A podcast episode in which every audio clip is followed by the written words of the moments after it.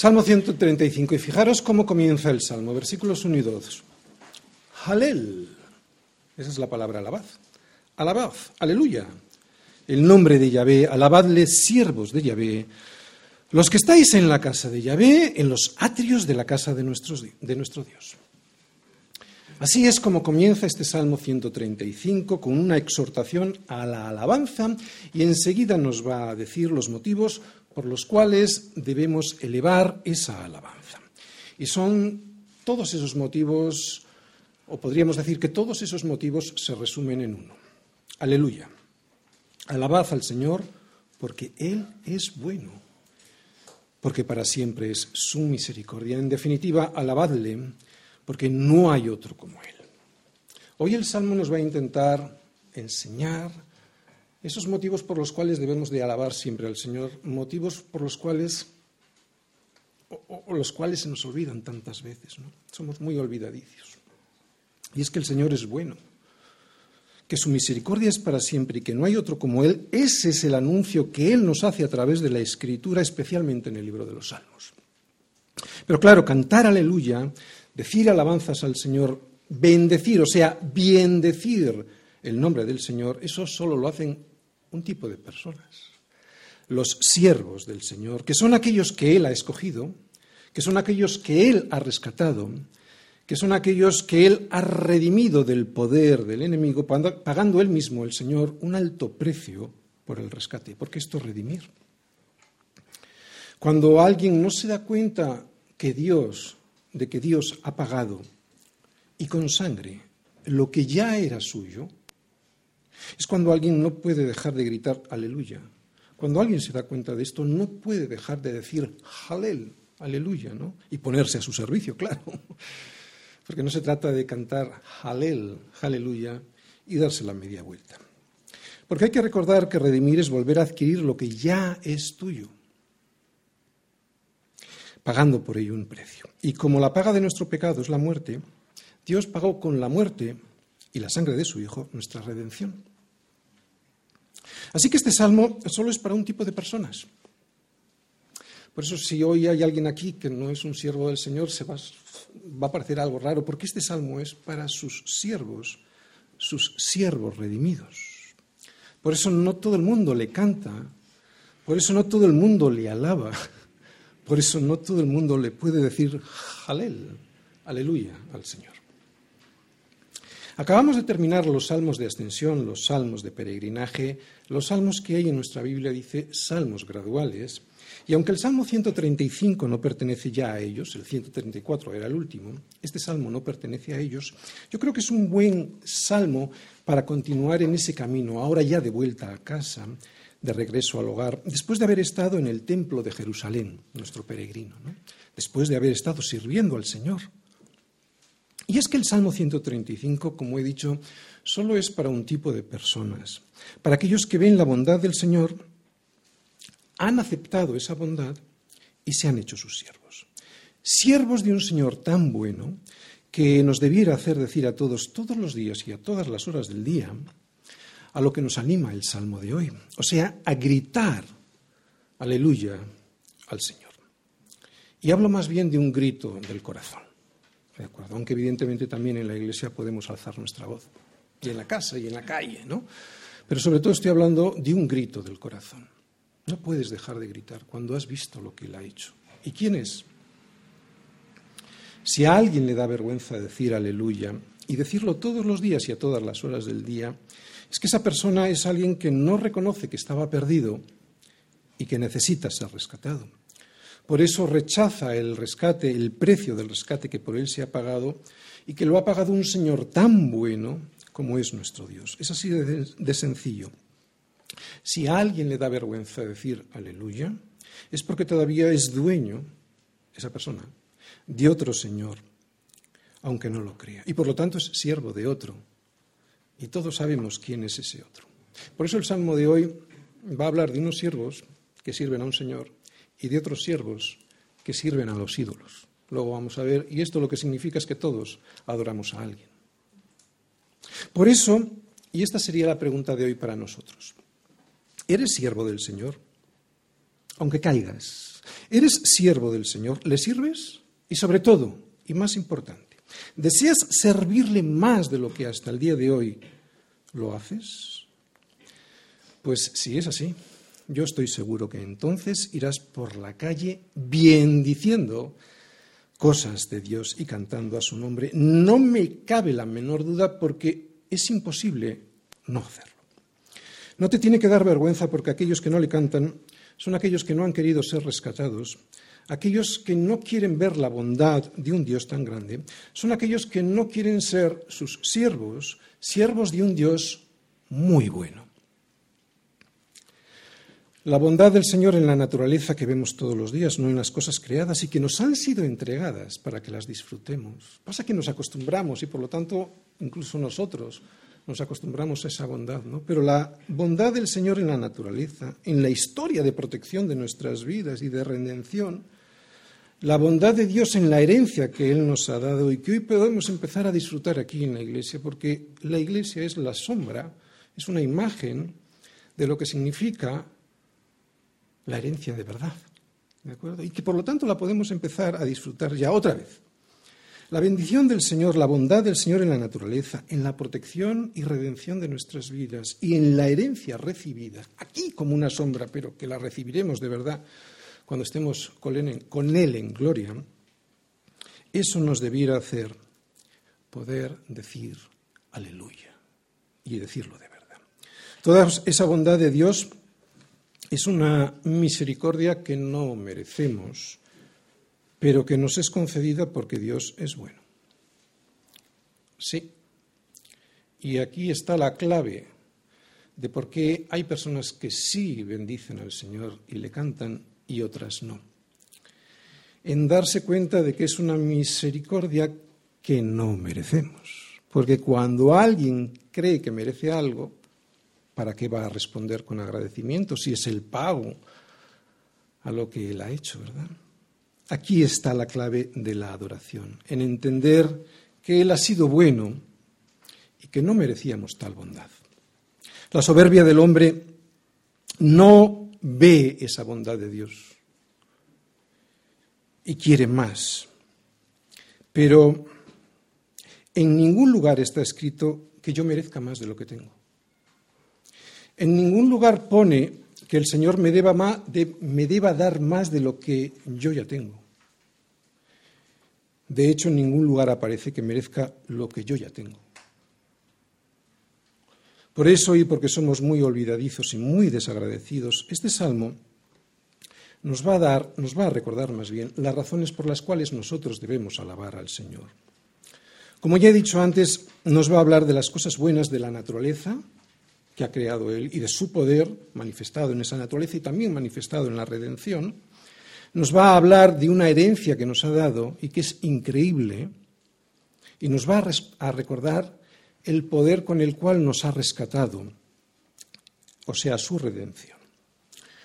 Eh, y es que nuestra historia es como la historia de Israel. ¿Recordáis la historia de Israel? La historia de Israel es una historia constante de rebeliones contra Dios y su consejo, de caídas en idolatría, ¿no? deseando las cosas que tenían los demás pueblos que les rodeaban. ¿no? Hay que recordar que en nuestro caso la idolatría es, son todas esas cosas que no están dentro de la voluntad de Dios y que andamos detrás de ellas. Y venga por ellas, y venga por... Eso es idolatría. ¿De acuerdo? Por lo tanto, cuando hablemos de idolatría, no solo estamos pensando en lo que Israel hacía yendo detrás de los dioses ajenos, sino en nuestro caso deseando esas cosas que Dios no tiene para nosotros y por lo tanto eso es idolatría. Vuelvo a repetir, la historia de Israel es una historia constante de rebeliones, de caídas en idolatría, de retirada de la bendición de Dios a sus vidas por insistir en hacer estos, el pueblo de Dios, insistir en hacer lo que hacían los demás. una historia de angustias y de desesperación al ver que aun consiguiendo lo que deseaban, no eran felices, sino que eran apresados y hechos siervos por aquellos a los que querían imitar. De arrepentimiento otra vez y de vuelta a casa, donde el pueblo descubría, redescubría otra vez que sus tiempos de comunión con Dios eran los mejores que siempre había tenido. Hasta que volvían su mirada otra vez hacia los pueblos del alrededor deseando su estilo de vida y diciendo, ¿por qué si ellos tienen nosotros no vamos a tener? Esta es la historia de Israel, ¿verdad? ¿Es la historia de Israel o es nuestra historia? Desgraciadamente es nuestra propia historia como hijos de Dios, pues es precisamente de aquí, de nuestra necedad, de donde el Señor siempre nos rescata. Es por eso que el Señor es bueno, es por eso que para siempre es su misericordia con sus siervos. Es por eso que sus redimidos, o sea, aquellos que han aceptado su gran salvación, le sirven y le cantan porque se dan cuenta que están constantemente siendo levantados. El resto no es normal, a ellos a quien cantan, ellos a quien sirven es a sus ídolos. Porque lo hemos dicho en multitud de ocasiones, ¿no? Alabar, alabar, alabar, todo el mundo alaba. Adorar, adorar, todo el mundo adora. Y si no, mira la televisión o un concierto o mira un partido de fútbol o un mitin político. Van todos en procesión ahí, ¿verdad? A adorar y alabar. Pero tú y yo, tú y yo que sabemos que hemos sido liberados de un camino de perdición que nos llevaba al abismo, tú y yo, tú y yo que sabemos que hemos sido salvados por la sangre derramada de Cristo en la cruz, tú y yo, ¿cómo no vamos a alabar al Señor con un agradecimiento inmenso y cantarle aleluya. Salmo 135. Por eso, iglesia, alabad el nombre de Yahvé. Alabadle, siervos de Yahvé, los que estáis en la casa de Yahvé, en los atrios de la casa de nuestro Dios. Alabad a Ja, porque Él es bueno. Cantad salmos a su nombre, porque Él es benigno. Porque Ja ha escogido a Jacob para sí a Israel por posesión suya. Porque yo sé que Yahvé es grande y el Señor nuestro mayor que todos los dioses. Todo lo que Yahvé quiere lo hace, en los cielos y en la tierra, en los mares y en todos los abismos. Hace subir las nubes de los extremos de la tierra, hace los relámpagos para la lluvia, saca de sus depósitos los vientos. Él es quien hizo morir a los primogénitos de Egipto, desde el hombre hasta la bestia envió señales y prodigios en medio de ti, oh Egipto, contra Faraón y contra todos sus siervos. Destruyó a muchas naciones y mató a reyes poderosos, a Seón, rey amorreo, a Og, rey de Basán, y a todos los reyes de Canaán. Y dio la tierra de ellos en heredad, en heredad a Israel, su pueblo. Oh Yahvé, eterno es tu nombre, tu memoria, oh Yahvé, de generación en generación, porque Yahvé juzgará a su pueblo y se compadecerá de sus siervos. Los ídolos de las naciones son plata y oro, obra de manos de hombres. Tienen boca y no hablan, tienen ojos y no ven, tienen orejas y no oyen, tampoco hay aliento en sus bocas. Semejantes a ellos son los que los hacen y todos los que en ellos confían. Por lo tanto, casa de Israel, bendecida Yahvé. Casa de Aarón, bendecida Yahvé. Casa de Leví, bendecida Yahvé. Los que teméis a Yahvé, bendecida a Yahvé. Desde Sión se ha bendecido Yahvé, quien mora en Jerusalén. Halel, aleluya. Bien, en este salmo veo el siguiente esquema. Primer punto, una exhortación a los siervos de Dios a alabarle. Versículos unidos. Segundo punto, los motivos de esa alabanza. Versículos del 3 al 18. Y tercer punto, quiénes son esos siervos del Señor. Versículos del 19 al 21. Muy bien, con este salmo lo que vamos a hacer es meditar quién, en quién es Dios y qué es lo que debemos hacer cuando nos damos cuenta de quién es Él. Que no es otra cosa que derramar nuestro corazón en gratitud y alabanza y además hacerlo con alegría debido a su gran misericordia. Tenemos que recordar que la misericordia que Dios derrama sobre nosotros no es para que la disfrutemos sin más. O sea, nosotros no somos la terminal última de sus misericordias, de su bendición, porque en ese caso nos convertiríamos nosotros en el centro de la adoración, sino que la misericordia de Dios tiene el propósito de rehabilitar, de rescatar nuestras vidas que siempre están metidas en idolatría, para limpiarnos luego con la palabra, o sea, para darle mantenimiento a esa vida que ya ha sido rescatada, que ha sido rehabilitada, con el fin, atención, no de quedarnos con esa misericordia, sino con el fin de servirle y para que además lo podamos hacer con alegría. Así que si vas a decir aleluya, hazlo con alegría. Porque yo estoy muy contento. Estoy muy contento. ¿Por qué? Salmos 135. Pues versículos 1 y 2. Primero, por ser quien es Él y por ser quien soy yo. Alabad el nombre, ahí está definido quién es Él, quién es Dios, ¿no? Alabad el nombre de Yahvé, alabadle siervos de Yahvé. Ahí se ve quién soy yo, siervo. Versículo 2 los que estáis en la casa de Yahvé, en los atrios de la casa de nuestro Dios. Muy bien.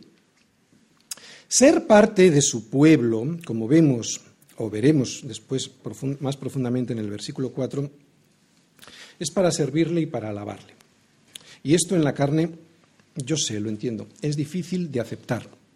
Más aún, esto en la carne es imposible de aceptar.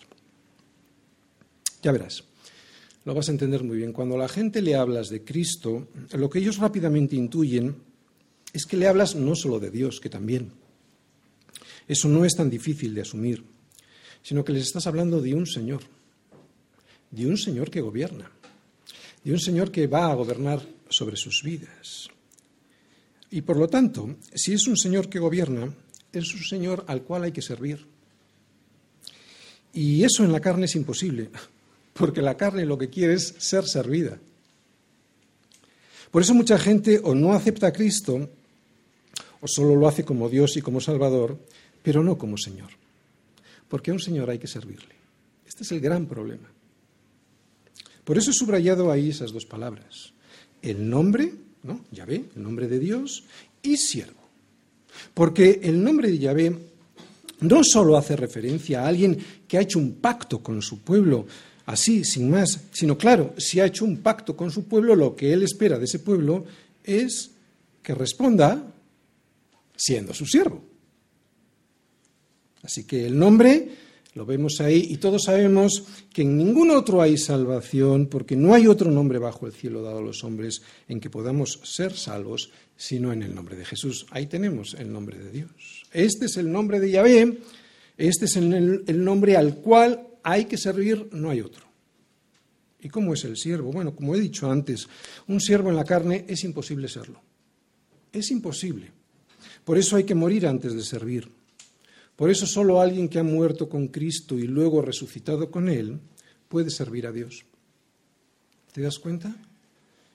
Empiezo así este salmo porque es primero como empieza el salmo con estas dos palabras, hablando de un Señor y de un siervo, y segundo porque de nada vale alabar en la carne y bendecir al, y bendecir al Señor en la carne si estas alabanzas y bendiciones no vienen de un siervo que ha muerto a sus deseos. Probablemente habría que recordar lo que significa la palabra siervo. Un esclavo, alguien que no tiene ningún derecho, ni siquiera el derecho a la vida. Eso era un siervo antes. O sea, la vida de un siervo estaba en manos de su Señor. Su Señor podía disponer de la vida de ese siervo. Y esto en una sociedad como la nuestra, en la que gracias a Dios no hay ya esclavos, pero que nos hemos acostumbrado a creer que incluso el derecho a ser feliz es un derecho constitucional, ya hace falta ser necio o ingenuo. Esto es muy difícil de aceptar, ser siervo.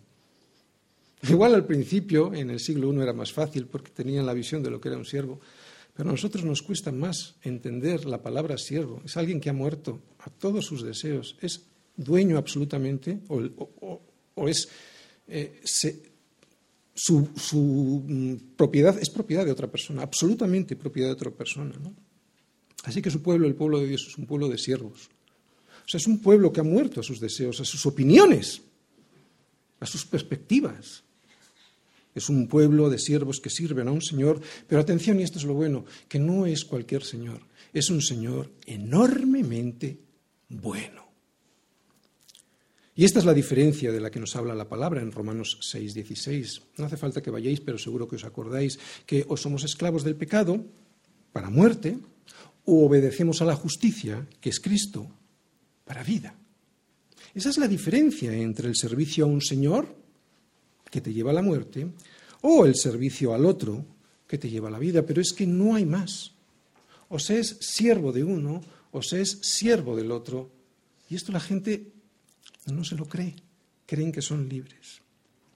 Y yo creo, espero que la mayoría de nosotros, los que estamos aquí, una vez libertados del pecado, vivimos o vinimos a ser siervos de la justicia. Esto es lo que dice Pablo después de decir que solo hay dos señores y por lo tanto que todos somos esclavos o del pecado para muerte o de la justicia que es Cristo, de la obediencia a la justicia para vida. Después de decir esto, que solo se puede ser siervos de uno o de otro, él dice que nosotros, libertados del pecado, vinimos a ser siervos de la justicia. ¿Qué es la justicia? Cristo somos siervos de Cristo. A estos siervos es a los que se refiere el Salmo de hoy. Es a estos siervos a los que el Señor les da vida para que la vivan como les da la gana. ¿Verdad que no? Para que la vivan, para servirle y además haciéndolo con alegría. Ya que le vas a servir, ¿no? Hazlo con alegría.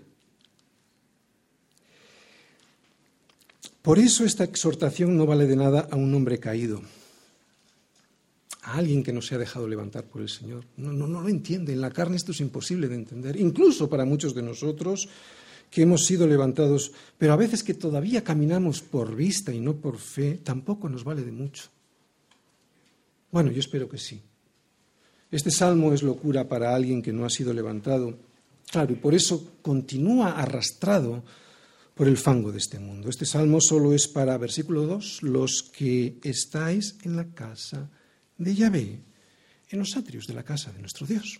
Es para esos, para esos siervos, o sea, para sus siervos, que son los que forman su iglesia y les sirven, no para los que entran, se sientan y se marchan.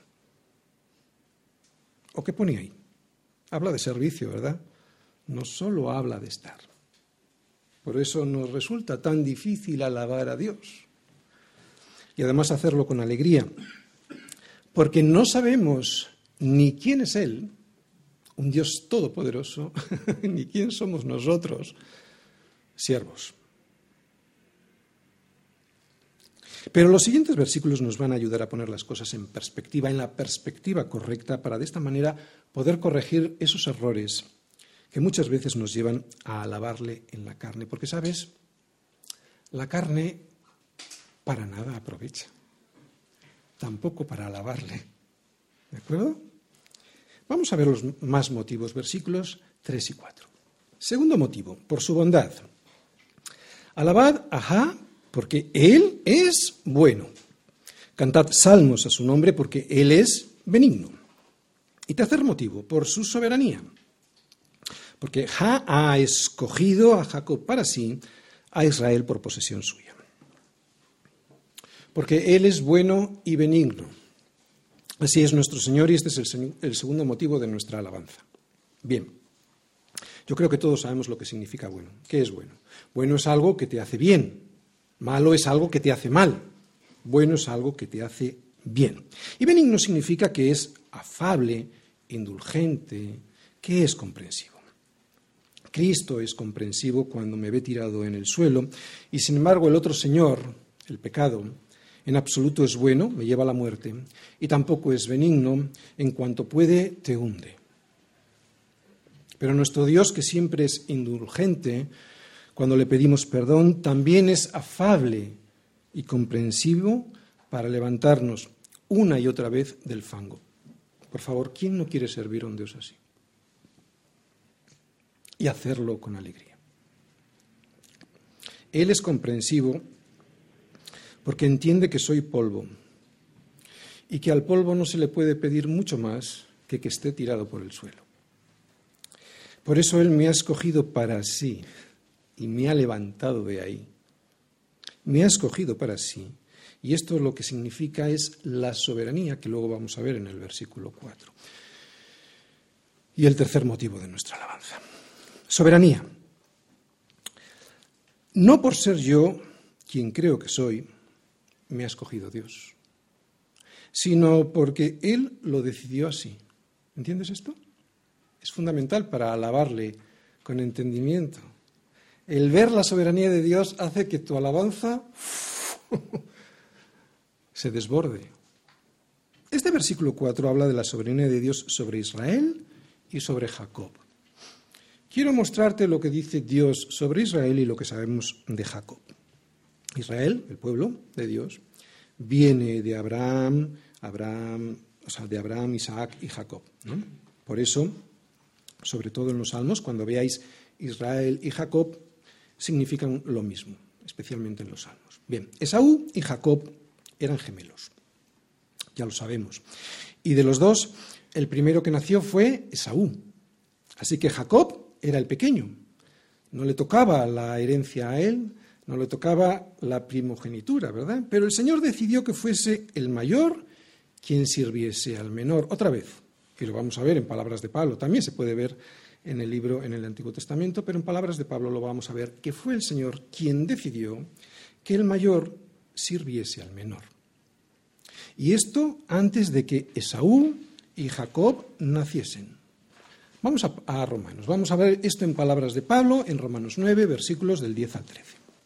Fijaros, versículo 10, sino también cuando Rebeca, Rebeca era la, fue, era la mamá mm, de Jacob y de Esaú, cuando Rebeca concibió de uno, de Isaac, nuestro padre, o sea, Rebeca estaba casada con Isaac y concibió, concibió gemelos, ¿vale? Sino cuando Rebeca concibió, concibió de uno, de Isaac, nuestro padre, pues no habían aún nacido ni habían hecho aún ni el bien ni el mal, para que el propósito de Dios conforme a la elección permaneciese, no por las obras, sino por el que llama, se le dijo, a quien a Rebeca, se le dijo, se lo dijo el Señor, el mayor servirá al menor. Como está escrito en el libro de Malaquías, como está escrito, a Jacob a mí, mas a Esaú aborrecí. Como está escrito, escrito, como digo, en el libro de Malaquías. A Jacob amé, mas a Esaú aborrecí. Nada, ni bueno ni malo habían hecho Jacob y Esaú. Y sin embargo, Dios había hecho una elección que nos demuestra su soberanía. Y esta soberanía, que para otros es un motivo más de irritación, para nosotros es un motivo más para la alabanza. Yo sé que su soberanía a veces para algunos cristianos también es motivo de irritación, pero no ha de ser así, ha de ser un motivo para la alabanza. Este es otro de los motivos de nuestra alabanza, que nuestra elección no esté basada en nuestros méritos, gracias a Dios. Porque si nuestra elección estuviese basada en nuestros méritos, ¿quién pues podrá ser salvo? No sé tú, pero si de mí dependiese cumplir toda la ley, mi salvación sería imposible. Así que gloria a Dios por su elección. ¿Quién pues podrá ser salvo? Esto fue lo que le dijeron los discípulos al Señor cuando vieron que un joven rico que cumplía toda la ley, por lo menos eso decía él, le resultaba imposible seguir a Jesús. Sin embargo, ¿qué le dijo Jesús? Para los hombres esto es imposible, mas para Dios todo es posible. ¿Cómo lo hace posible Dios? ¿Cómo pudo ser esto posible? ¿Cómo Dios puede hacer esto? Pues porque Él cumplió la ley por mí, murió por mí, y el Padre me eligió para que yo pudiese seguir a Cristo. Él lo hizo posible todo, porque no hay nadie que vaya detrás del Señor si el Señor no le arrastra. Sobre Israel le dice Dios a Moisés, no por ser vosotros más que todos los pueblos, os ha querido el Señor y os ha escogido. Pues vosotros seréis el más insignificante de todos los pueblos, sino por cuanto el Señor os amó y quiso guardar el juramento que juró a vuestros padres. Por eso os ha sacado el Señor con mano poderosa y os ha rescatado de servidumbre de la mano de Faraón, rey de Egipto. Tú y yo somos Jacob, y tú y yo como iglesia somos Israel. Por eso fue Dios quien nos escogió en Él antes de la fundación del mundo para que fuésemos santos y sin mancha delante de Él. Y fue una elección por amor. Cuando tú ves esto, no te dan ganas de levantar las manos, sabiendo que es imposible para ti seguir al Señor. O sea, que Dios me ama porque me amó, sin más, desde antes de que naciese, no porque vio algo bueno en mí, como nada bueno había en Jacob y mucho menos en Israel. Y todos conocemos la historia de Israel. Por eso estoy contento. Porque siendo la más fea del baile, me escogió como novia. Así es la iglesia, la novia de Cristo. Alguien que en sí misma no tiene nada y que su belleza la recibe de aquel que la salvó, vistiéndola de santidad. ¿Te das cuenta? Es por eso que le puedo alabar de verdad, cuando soy consciente de esto, claro, que le puedo alabar de verdad y con alegría. Es por eso que le puedo dar toda la gloria a Él. Por eso la elección es algo tan fundamental para la alabanza, entenderla comprenderla y aceptarla. Porque si algo hubiese en mí o algo yo hubiese hecho para merecer salvarme, al final algo de esa gloria me la quedaría yo, algo de esa gloria se la robaría, seguro. Porque como yo decidí seguirle, ya te estás dando la gloria. De hecho, así se comporta el mundo con Dios, ¿no? Robándole toda la gloria Incluso algunos cristianos que no terminan de entender bien el Evangelio piensan que pueden aportar algo para completar la salvación de Cristo en la cruz. Pero Cristo nos dice a todos nosotros que no podemos, que Él sí pudo cuando terminó su obra en la cruz, cuando dijo consumado es, ¿te das cuenta? Consumado es significa ya está, se terminó, no hay nada más que hacer, no queda nada más que hacer con respecto a nuestra salvación. Nada. Nada que no sea aceptar ese regalo que viene del cielo, claro. Por eso el Evangelio son buenas noticias, porque lo que yo no puedo hacer, Él lo hizo por mí. Todo. Así pues, ¿cómo no alabar a un Dios que es bueno, benigno, y que sabiendo de mi imposibilidad de salir de Egipto por mí mismo, en su soberanía me escogió y envió un Salvador que me sacó de allí con fuerza y con poder, esto lo veremos en los siguientes versículos de este salmo, porque era evidente que yo no podía. ¿O sí? Imposible. Pero nos olvidamos, por eso no le alabamos. Nos olvidamos porque aquello ocurrió en el pasado. Tu salvación ocurrió hace meses, años, en mi caso 33 años creo. Se me olvida. ¿Sabes por qué el Señor nos manda la cena del Señor? Para recordar eso. Porque ese momento del rescate. A veces pasan tantos años que se te olvida. Por eso la celebramos. Para que no te olvides. Porque Él sabe que somos olvidadizos. Para que no olvidemos. Pero es que además no solo fue bueno en el pasado. Es que lo está haciendo todos los días. Entonces, ¿por qué no le alabo a cada momento de mi vida? Pues porque primero en muchas ocasiones no le dejo que me bendiga, o sea, no le dejo que Él sea bueno conmigo, no le dejo que Él sea misericordioso conmigo, no le dejo que sea soberano conmigo. Y entender su soberanía a veces Él la deja para que, para que entendamos que si no estamos bajo su protección nos va a ir mal. O sea, no le dejo que me bendiga y por lo tanto no veo su bendición y por lo tanto no la bendigo. O por eso, o porque soy tan egoísta que quiero más de lo que tengo y no veo lo que ya tengo. ¿Cuántas veces nos ocurre, no? Es que, ¿por qué? Muchos de los Jacobs que hay en la iglesia que hay en Israel no alaban a Dios o no lo hacen todos los días porque no prueban, no degustan la bondad de Dios en sus vidas.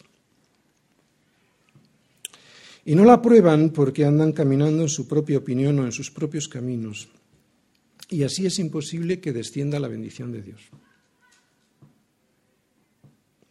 Si no dejas que su bondad y benignidad llenen tu vida, no podrás saber que los que aman a Dios todas las cosas les ayudan a bien. Claro. Si no dejas ser bendecido, ¿cómo vas a saber que a los que aman a Dios todas las cosas les ayudan a bien?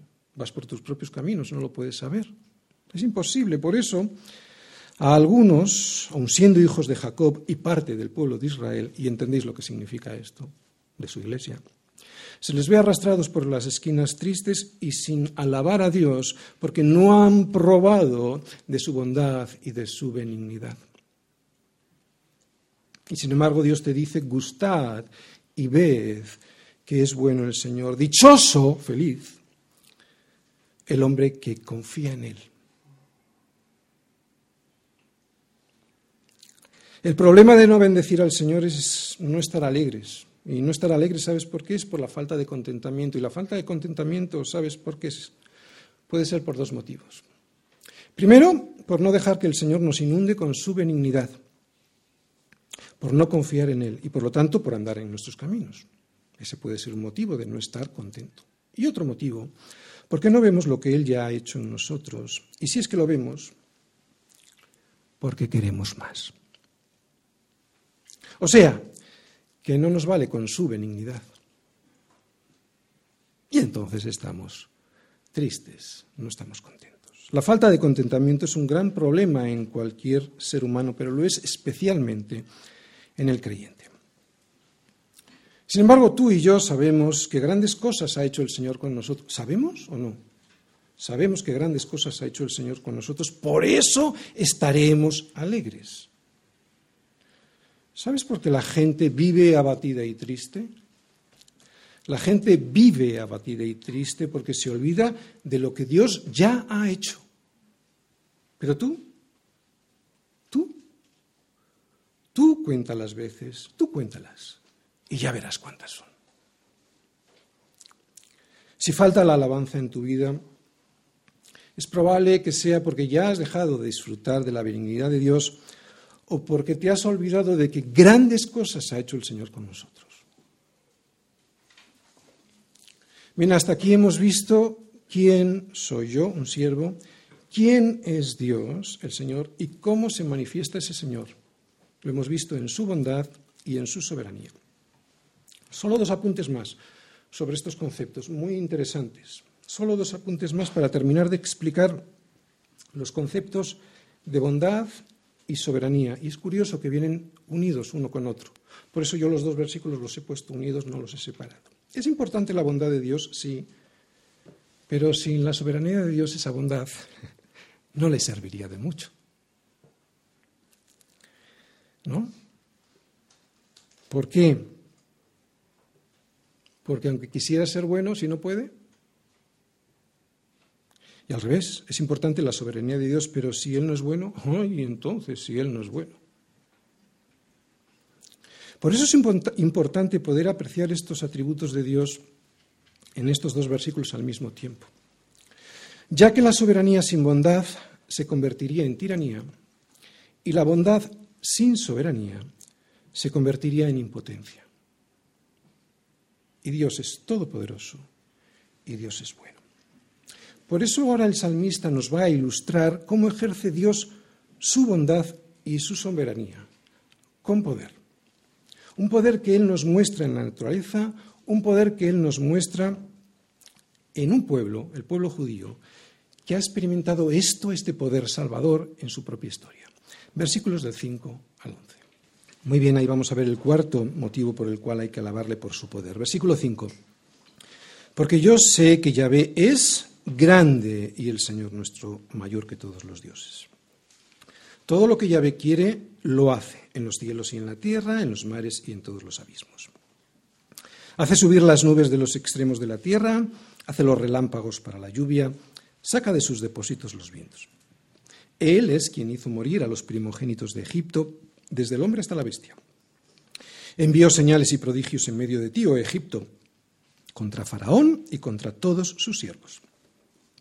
Destruyó a muchas naciones y mató a reyes poderosos, a Seón, rey amorreo, a Og, rey de Basán, y a todos los reyes de Canaán.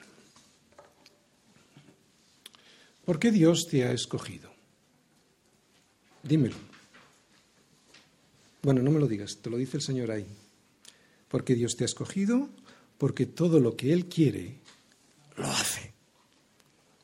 Pura soberanía de Dios manifestada con poder.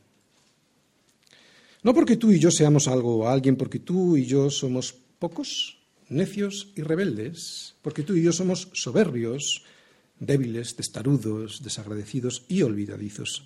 Así era Israel. Así somos nosotros. Pues mirad, hermanos, que vuestra vocación, ¿no? que no sois muchos, ni tampoco sabios según la carne, ni muchos poderosos, ni muchos nobles, sino que lo necio del mundo escogió Dios para avergonzar a los sabios, y lo débil del mundo escogió Dios para avergonzar a lo fuerte, y lo vil del mundo y lo menospreciado, otra vez, por si no te has dado cuenta, escogió Dios, y lo que no es para deshacer lo que es, a fin de que nadie, por eso lo escogió, por eso es la soberanía importante, para que nadie se jacte. ¿te, das cuenta? La, la, alabanza, ¿cómo puede ser completa cuando nadie se jacta ante su presencia porque ha hecho algo por sí mismo? La elección es para que le alabes y nadie se jacte ante su presencia. Él nos escogió. ¿Y por qué sabemos que puede hacerlo? Bueno, pues vienen los versículos del 6 al 12. Ahí leéis, porque creó todas las cosas que vemos y puede hacer con ellas lo que Él considere poder y soberanía, y porque nos liberó de los enemigos, ¿no? Y nuestro principal enemigo, ya sabemos cuál es, no es Faraón, no son los reyes alrededor, nuestro principal enemigo es el pecado, que como a ellos los egipcios o los reyes que les rodeaban, nos quiere como esclavos, el pecado. ¿Recordáis? O somos esclavos del pecado para muerte, o u obedientes de la justicia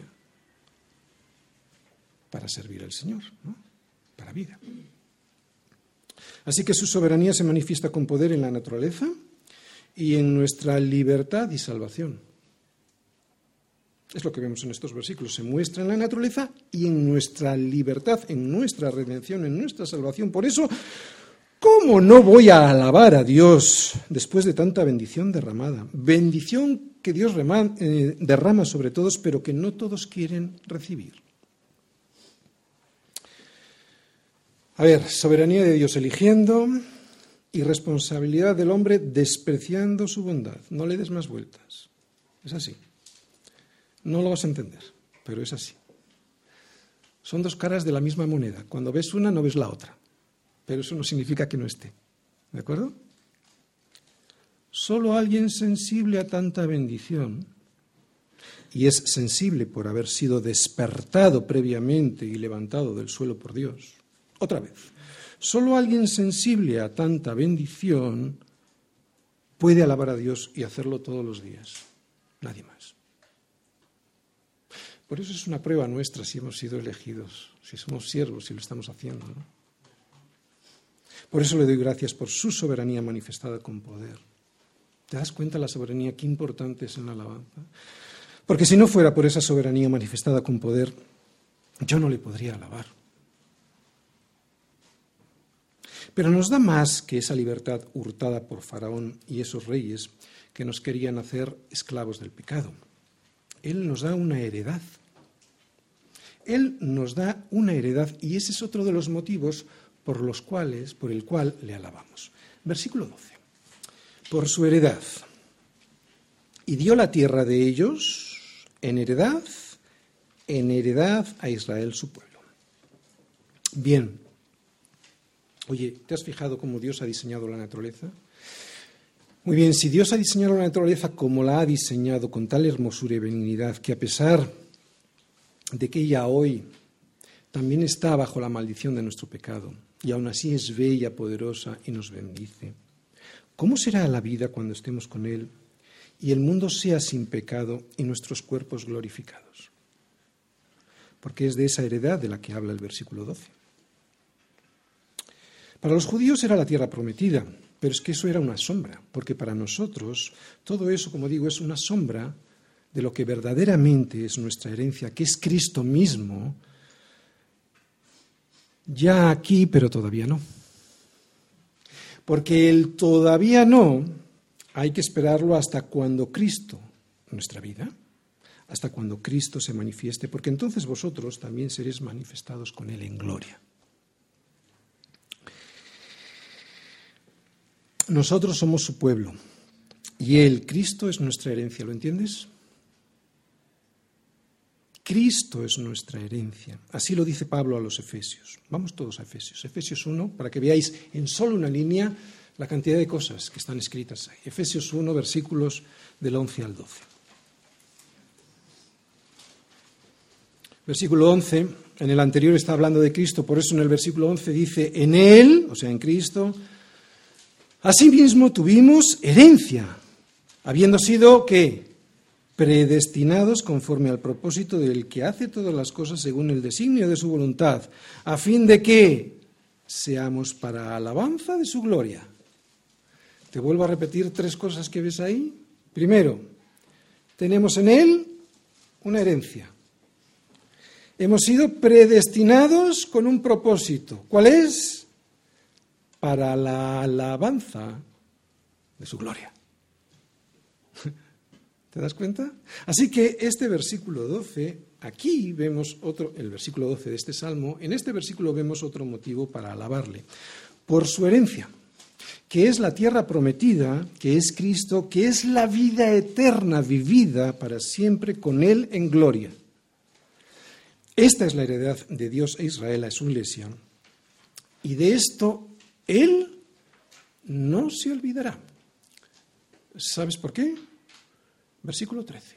Pues por su eternidad, oh Yahvé, eterno es tu nombre, tu memoria, oh Yahvé, de generación en generación. Solo la verdad permanece. La mentira es la que cambia.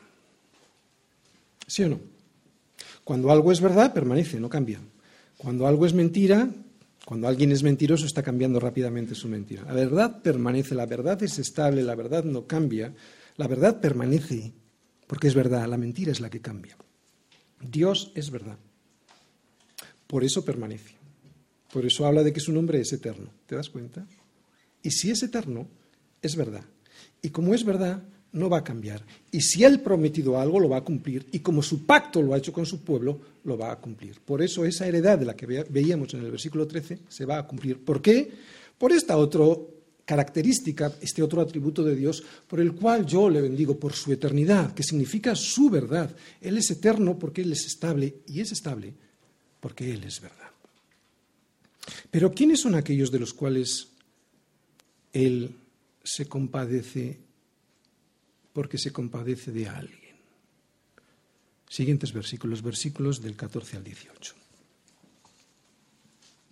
Fijaros, el siguiente motivo por el cual yo le alabo, por su misericordia. Porque Yahvé juzgará a su pueblo y se compadecerá de sus siervos. Los ídolos de las naciones son plata y oro, obra de manos de hombres. Tienen boca y no hablan, tienen ojos y no ven, tienen orejas y no oyen, tampoco hay aliento en sus bocas. Semejantes a ellos son los que los hacen. Y atención, todos los que en ellos confían. Su misericordia se expresa en que se compadece de sus siervos. ¿Quiénes son sus siervos? Vamos a verlo en el libro de Malaquías, Malaquías 3, versículos del 13 al 18. Desde el 13 el Señor está hablando y les habla a los malos, porque hay dos grupos de personas, solo dos, en la Biblia solo se ven dos grupos de personas. Y aquí en estos versículos vamos a ver estos dos grupos de personas. Uno son los justos y otro los malos. Luego explicamos quiénes son los justos. ¿vale? Versículo 13. Dice el Señor a los malos, vuestras palabras contra mí han sido violentas, dice el Señor. Y dijisteis que hemos hablado contra ti. Habéis dicho por demás, es servir a Dios. ¿Qué aprovecha que guardemos su ley y que andemos afligidos en presencia del Señor de los ejércitos? Decimos pues ahora, bienaventurados son los soberbios y los que hacen impiedad, esos no solo son prosperados, sino que tentaron a Dios y escaparon. Entonces, los que temían al Señor, o sea, los justos, hablaron cada uno a su compañero y el Señor escuchó y oyó y fue escrito libro de memoria delante de él para los que temen al Señor y para los que piensan en su nombre. Y fíjate lo que dice de los justos. Serán para mí especial tesoro, ha dicho el Señor de los ejércitos, en el día que yo actúe. Todavía no está actuando, pero habrá un día en el que actúe. Y ese día los perdonaré como el hombre que perdona a su hijo que le sirve. Entonces, o sea, cuando yo actúe, y se dirige a los malos, os volveréis y discerniréis la diferencia entre el justo y el malo. O sea, entre el que sirve a Dios y el que no le sirve. En el día en el que yo actúe, dice el Señor a los malos, entonces os volveréis y será todo claro, cristalino. Os daréis cuenta que habéis cometido el mayor error de vuestra vida. Entonces os volveréis y discerniréis la diferencia entre el justo y el malo. O sea, entre el que sirve estamos hablando de un salvo de siervos, entre el que sirve a Dios y el que no le sirve. Así que sus siervos son los que le sirven. Y es de estos de quien el Señor se compadecerá. Porque si se tratara de elegir entre los malos y los buenos, hemos visto justos y hemos visto malos. No hemos visto buenos y malos. Porque si se tratara de elegir entre los malos y los buenos, como no hay quien haga el bueno, no hay ni siquiera uno, entonces nadie recibiría la misericordia de Dios. Solo pues serán los justos, o sea, los justificados por la sangre de Cristo, estos son los justos, porque tampoco hay justo en uno mismo, no hay justicia. Los justos serán estos, o sea, los justificados por la sangre de Cristo, los que se harán sus siervos. Y un siervo sirve. Y es de estos de quienes el Señor se compadecerá. Del resto, ¿qué es lo que harán? Estamos viendo, los, bueno, los tenéis ahí en los versículos del 15 al 18. No servirán al Señor. Por eso está estos versículos que también vienen en el Salmo 115. Estos servirán a los ídolos. Ya hemos explicado muchas veces en qué consiste esto. Todo el mundo adora a algo o a alguien. Por eso cuando alguien no adora a Cristo, lo que hace es adorar cualquier otra cosa. Cuando alguien reniega de ser una creación de Dios, va olvidando su verdadera identidad, criatura de Dios, y se convierte en eso que adora. Es lo que nos dice este salmo en estos versículos. Que aquellos que adoran a los ídolos son iguales a ellos.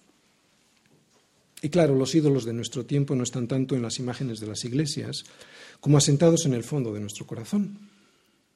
Por eso cuando ponemos nuestras esperanzas en esos ídolos, y aquí podemos poner cualquier ídolo que tengamos, ya sea el dinero, la salud, la juventud, las relaciones sociales, tu negocio, tus estudios, pon lo que quieras.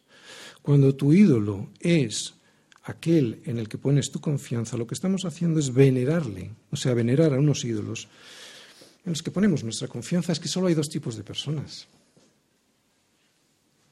Por eso ahora aparecen aquellos que adoran a los ídolos. Estamos viendo unos siervos que adoran al Señor. Ahora lo está contraponiendo con otros, o sea, los que sirven a los ídolos. Y no solo son aquellos que adoran a las imágenes.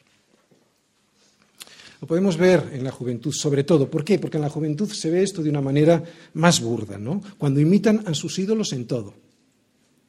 Se visten como ellos, se parecen a ellos. Algunos hasta se hacen la cirugía para parecerse a ellos. ¿Te das cuenta? Es un ejemplo muy gráfico de lo que significa adorar a lo que consideras un ídolo. Te terminas pareciendo a ellos. Es lo que nos dice el versículo 18, ¿no? Que semejantes a ellos son los que los hacen y todos los que en ellos confían. Por eso yo adoro a Jesucristo, porque quiero parecerme a Él y no a un ciego, un cojo, un manco, a un mudo, como son los ídolos de ellos. Cuando pierdes tu verdadera identidad, o sea, una criatura de Dios, en nuestro caso, hijo de Dios, entonces la idolatría te define, te da forma, construye lo que eres y lo hace a su imagen y semejanza.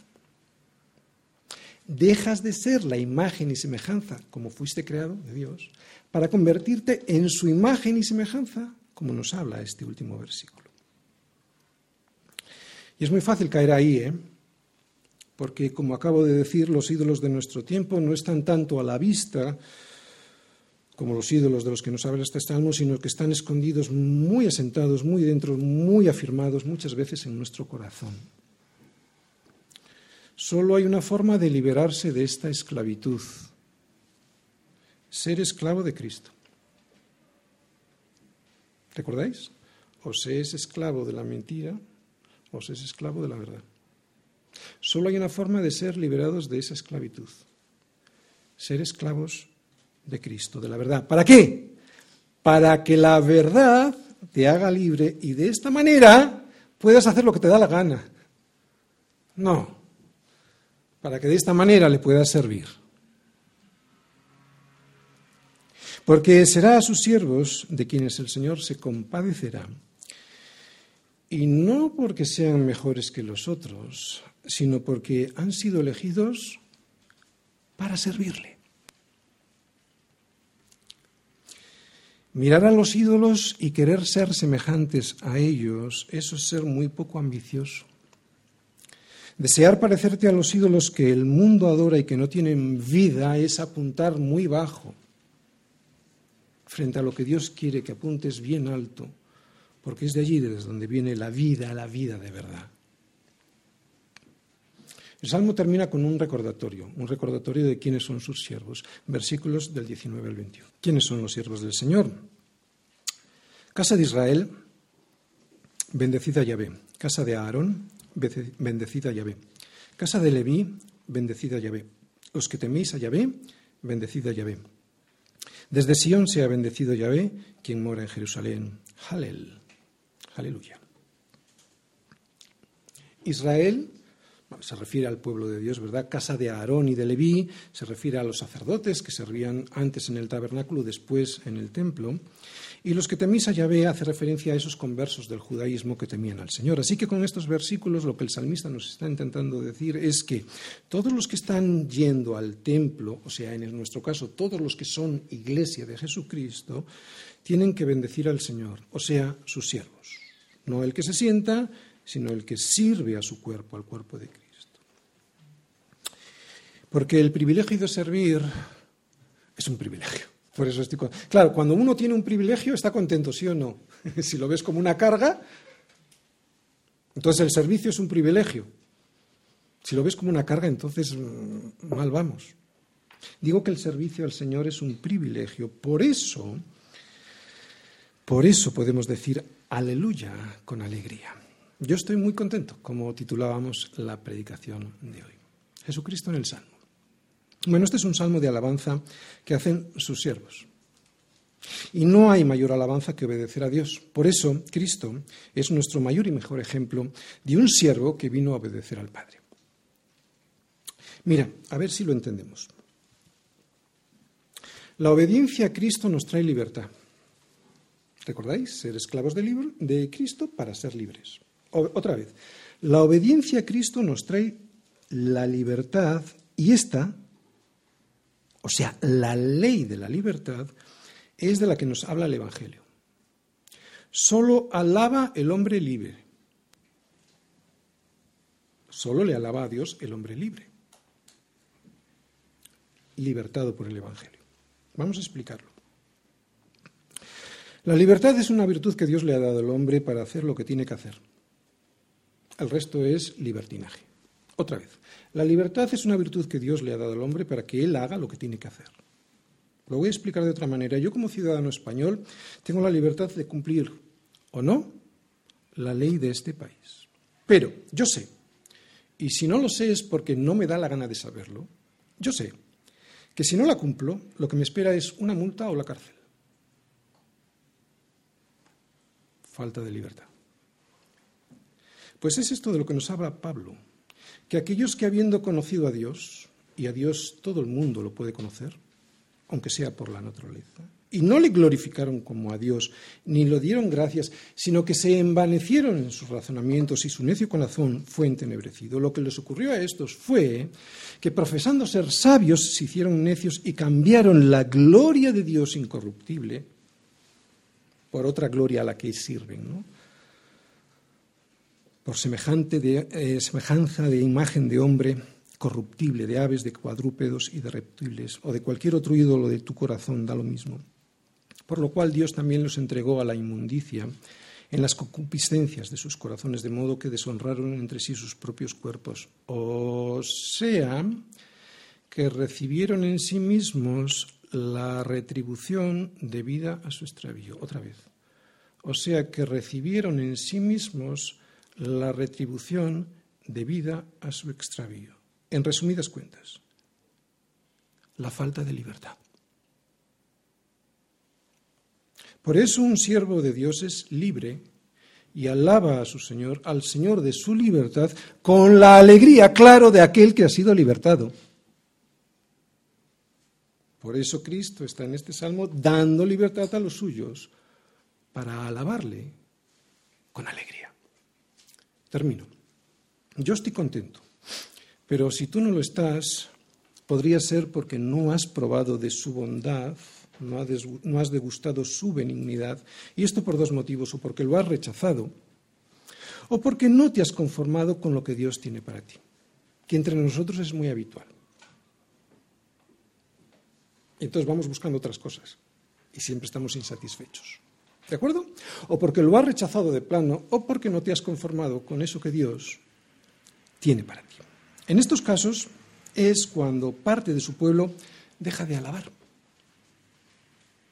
o produce una alabanza seca, ¿no? que no brota de un corazón agradecido. ¿Cómo va a estar agradecido si estás sin contentamiento? Lo haces en la carne. ¿Entiendes lo que es una alabanza en la carne? Una alabanza que no brota de un corazón agradecido porque no ha entendido nada de quién es Dios y quién soy yo. Un siervo que no tiene ningún derecho. Me lo merezco. Eso debiera desaparecer de nuestro diccionario. Una alabanza muchas veces de su pueblo que brota de la carne. Y como la carne no aprovecha para nada, ni te va a aprovechar a ti, ni por supuesto le va a aprovechar a Dios.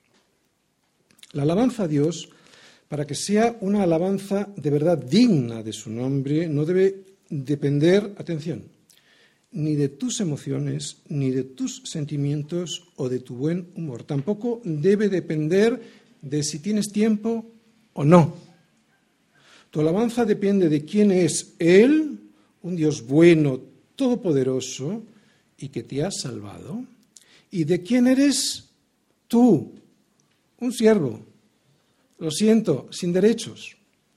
Un siervo, alguien necesitado, muy necesitado de su misericordia, de su bondad y de su poder. Por eso, por eso, si entiendes esto, este halel del Salmo 135 ha de estar siempre en tu boca.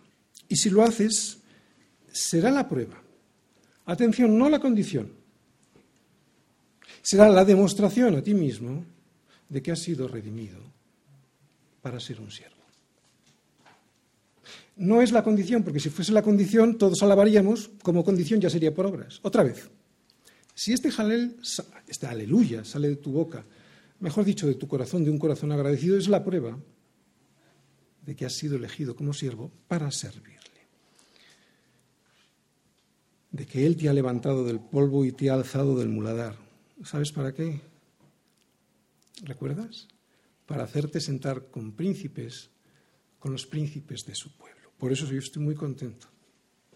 Aleluya. Amén.